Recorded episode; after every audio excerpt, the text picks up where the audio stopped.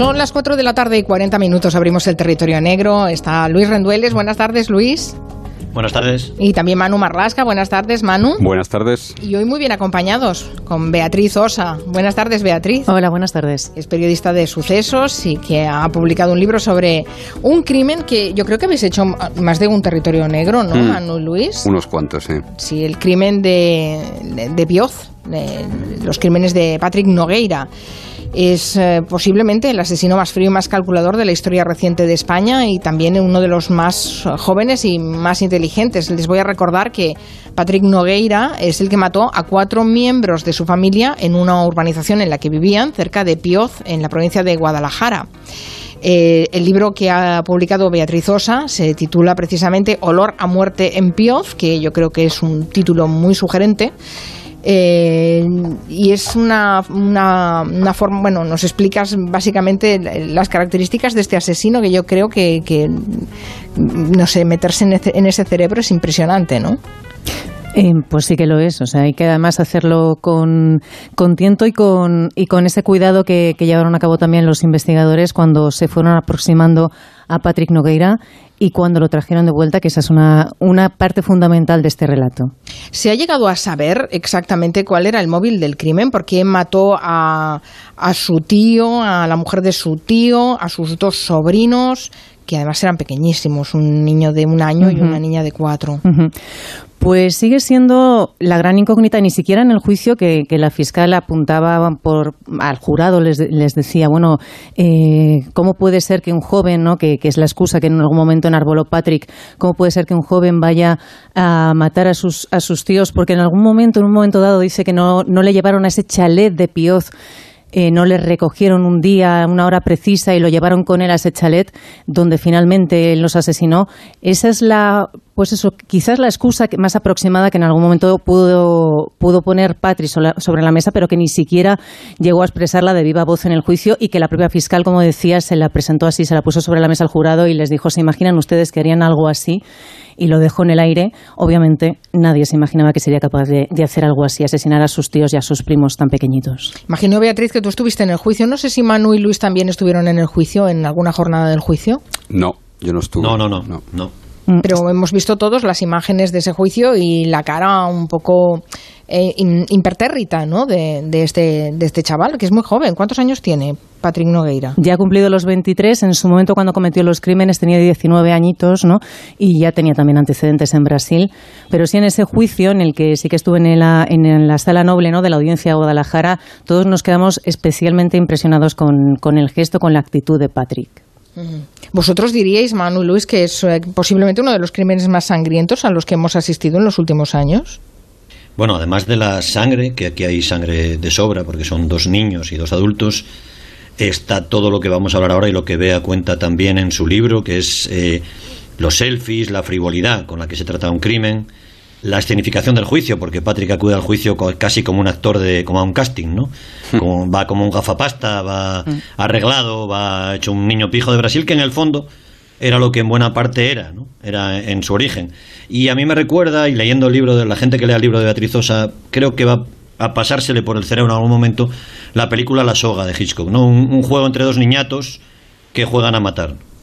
Sí, para ver, para ver qué se siente, ¿no? Para, para vivir una emoción fuerte. Hasta, hasta ese crimen, yo creo que el, el único crimen que, que habíamos vivido con algo parecido, con alguien que se relame, y, y el término está escogido eh, eh, con, con cierta precisión, que se relame de su crimen fue el crimen de Javier Rosado y Félix Martínez, que asesinaron a Carlos Moreno Fernández, el llamado crimen del rol, en el que en lugar de selfies y en lugar de WhatsApp lo que hacían era, lo que hacía Javier Rosado fue escribir un diario, un diario sobrecogedor en el que narraba con todo detenimiento cómo fue el asesinato, ¿no? Claro. Esa exhibición es la que tiene, tiene también Patrick Nogueira. Bueno, en esa época no había WhatsApp, que hace ya bastantes años del crimen Claro. del rol, Claro, pero sí. eh, cuando te asomas al WhatsApp, que, que lo conocimos todos, porque salió como prueba en el, en el juicio, esa conversación con ese amigo es, es, Es el horror. es terrible. Sí, sí, es el horror, como además decían, ¿no? La Policía Federal Brasileña que, que descubre ese chat en el móvil que presta un- eh, uno de ellos, ¿no? Eh, que le presta a un amigo. Ese chat lo califican de chat del horror.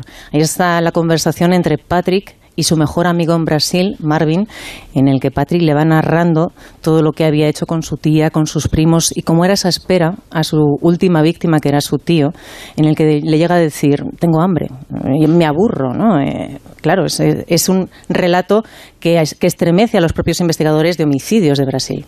¿Quién es Patrick Nogueira exactamente? Porque antes habéis hablado de que tenía el aspecto en el juicio de un pijo brasileño. ¿Era un pijo brasileño o no?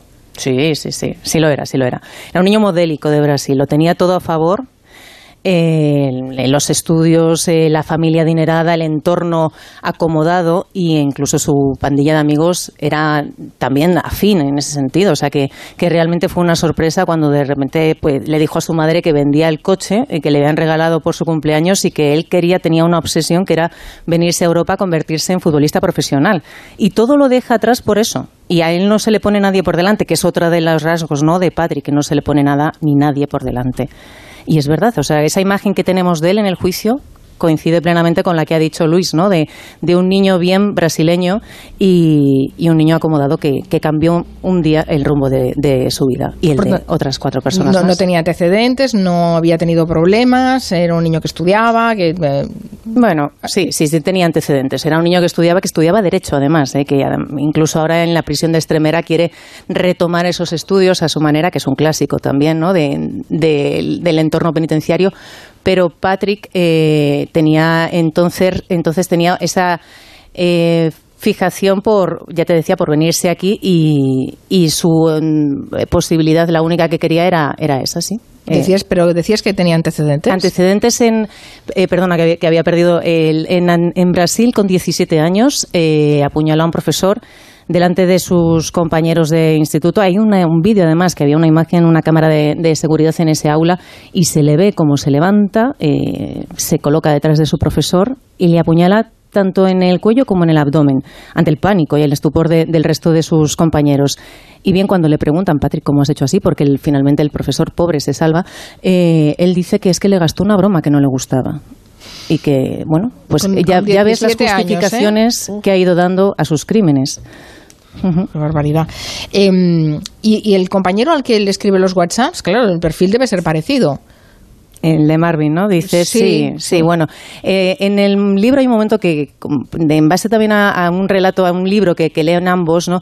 Llego a compararles con dos perversos, que es un poco como lo que decía Manu, ¿no? De, esa historia de, de Félix y de Javier Rosado, que son dos auténticos perversos que en un momento dado lo único que quieren es divertirse matando y ellos encuentran ese este entretenimiento en el que se van contando, como decíamos, ¿no? en ese chat todo, todo su objetivo, que es ver cómo es esa secuencia de cuatro muertes.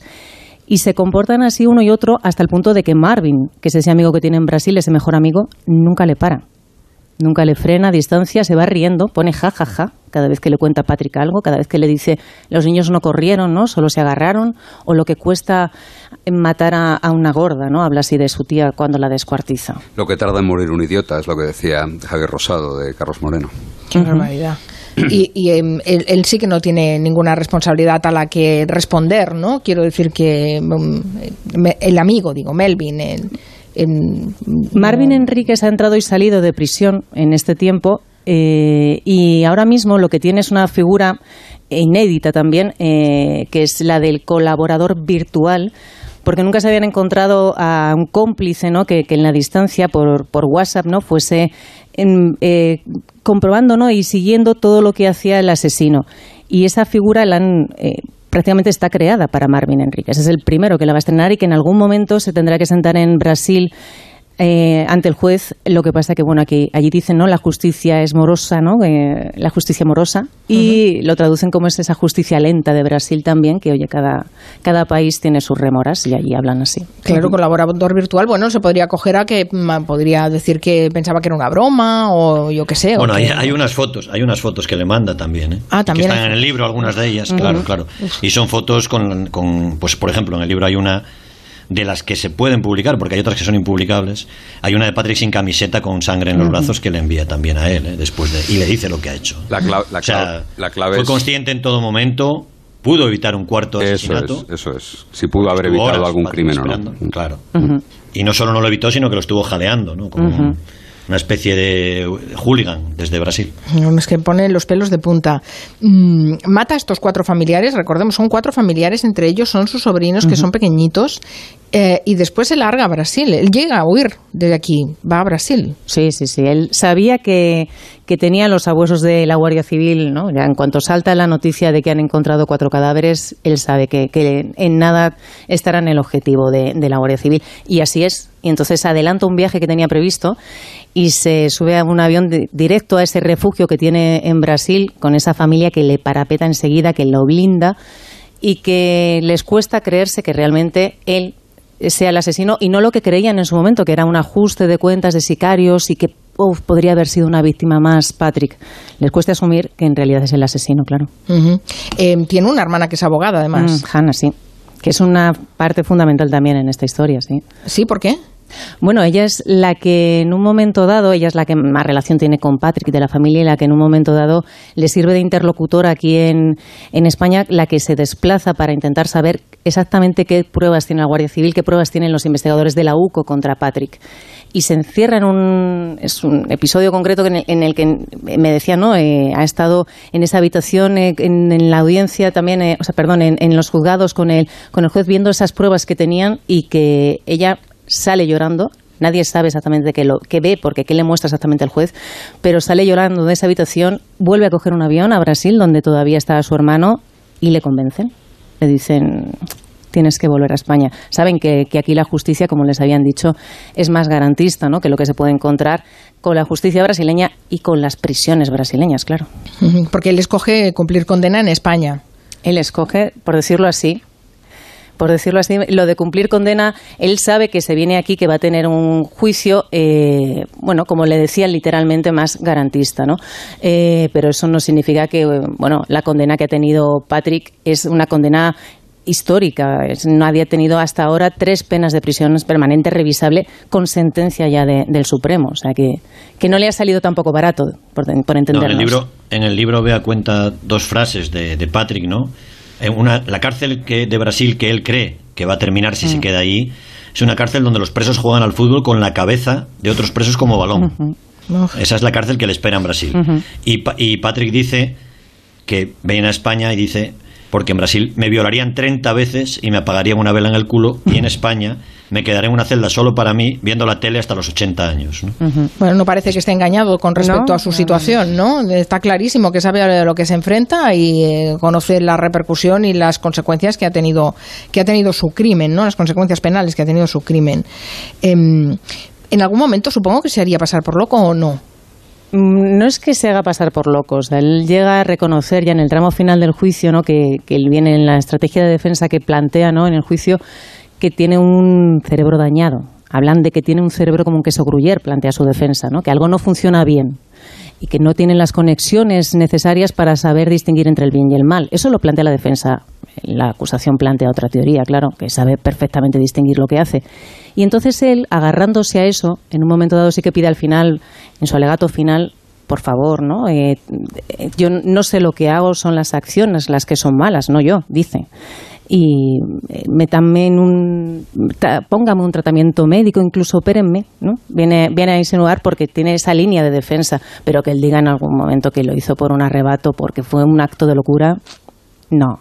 Ni siquiera, ni siquiera lo, lo dice ni de viva voz como tal, ni, ni lo alega nunca, ni ante la Guardia Civil, ni en ese primer interrogatorio que le, hace, que le hacen. No, no se acoge a eso todavía es más escalofriante, ¿no? Pensar que alguien en perfecto estado de revista, para, por decirlo de alguna manera, es capaz de cometer un crimen tan atroz. Sí, sí. Es terrible, terrible. Bueno, si tienen interés en recuperar esta historia que, aquí hemos contado y, bueno, la verdad es que es, una de las caras más oscuras ¿no? de nuestra realidad, eh, pueden leer este libro de Beatriz Osa, Olor a muerte en Pioz, sobre este asesino y sus crímenes, que forma parte además de una colección eh, de la editorial Al Revés, eh, que conocen muy bien Manu y Luis, que vosotros también tenéis libros publicados ahí, ¿no? Sí, el, eh, Los ratones de Dios de Luis Rendueles, que es el libro que lo está petando, así para hablar,